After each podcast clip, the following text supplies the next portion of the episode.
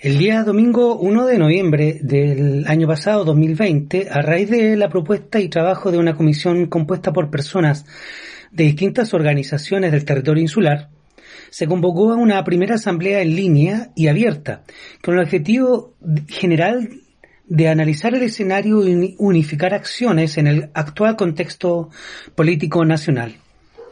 Desde el análisis colectivo del proceso refundacional que comienza a vivir Chile en el pasado plebiscito constitucional y el actual contexto de crisis sanitaria, social y política, desde hace más de un año, ¿cierto? Con la revuelta nacional nos cuestionamos, ¿cuál será nuestro propósito en este escenario, donde hemos debatido sobre las mejores propuestas para abordar nuestro camino? Preguntas como coordinación o articulación territorial, trabajar o no en pro del proceso político e institucional, crear un programa de trabajo coordinado y con un horizonte común, entre otros temas, han sido el foco de las discusiones políticas generadas en el espacio, las que fueron confluyendo finalmente en la posibilidad de generar una red de organizaciones territoriales del archipiélago.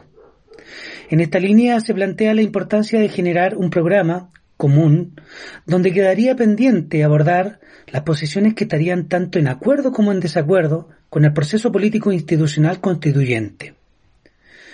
Se rescata la sistematización de cabildos y movimientos sociales generados en este territorio, que posee una gran historia de resistencias anticoloniales, antipatriarcales y anticapitalistas.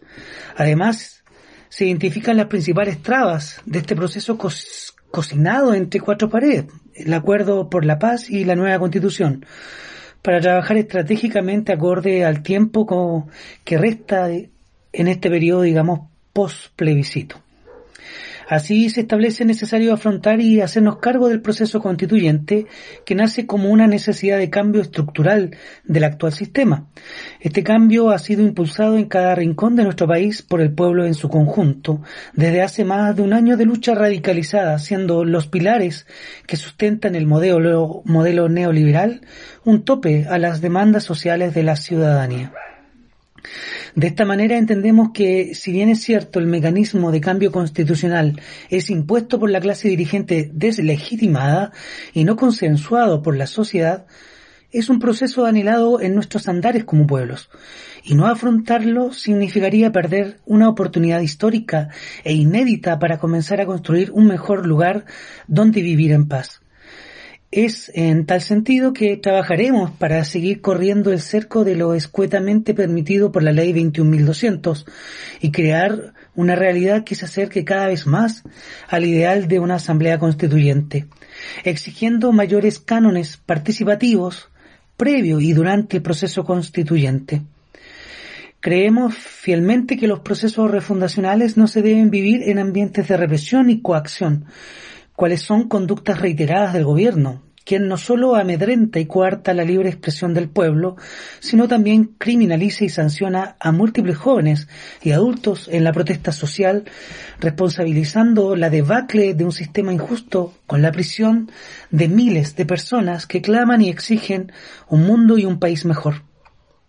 Es por ello que empatizamos con la familia de los presos políticos caídos desde la revuelta y condenamos públicamente el actuar de un gobierno deficiente y negligente a no hacerse cargo de los problemas sociales que afectan a la ciudadanía en su conjunto. Hacemos un llamado a ser vigilantes y no abandonar la protesta social, toda vez que ha sido la forma real de evidenciar la crisis política en todos los territorios, la cual avanza de la mano y en forma paralela al trabajo organizado. Trabajaremos coordinadamente por impulsar mayores espacios de participación del pueblo, con especial énfasis en la inclusión garantizada en el proceso constituyente a nuestros pueblos originarios, diversidad sexual e inclusión, también con espacios de carácter vinculante a través de políticas públicas que como asambleas y organizaciones o movimientos políticos sociales en el territorio nos permitan una mayor representatividad en el proceso de redacción de nuestra Carta Fundamental. Finalmente nos mantendremos vigilantes de las reformas e impulsos de ley que sean relativos a los puntos de interés enunciados con anterioridad, no soltando las calles ni los llamados a manifestarnos socialmente, pues entendemos que desde las calles y desde la comunión con vecinos y hermanos se dará la fuerza necesaria a estas y otras ideas de cambios estructurales en nuestra sociedad.